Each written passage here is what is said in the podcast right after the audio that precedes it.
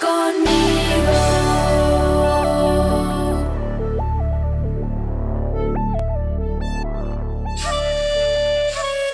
El gigante. Los filisteos se juntaron para pelear contra los israelitas. Estos tenían sus posiciones en un monte y los israelitas en otro, quedando separados por el valle. De pronto, de entre las filas de los filisteos salió un guerrero como de tres metros de estatura.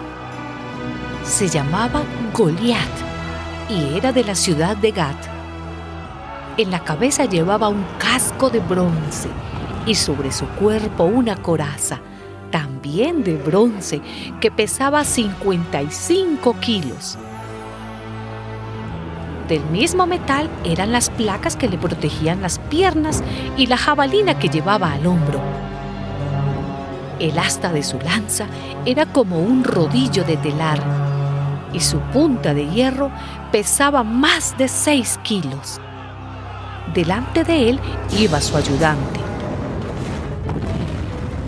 Goliat se detuvo y dijo a los soldados israelitas, ¿para qué han salido en orden de combate?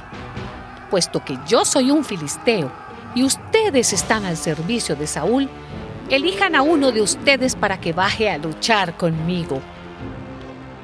Si es capaz de pelear conmigo y vencerme, nosotros seremos esclavos de ustedes. Pero si yo lo venzo, ustedes serán nuestros esclavos. En este día yo lanzo este desafío al ejército de Israel. Denme un hombre para que luche conmigo.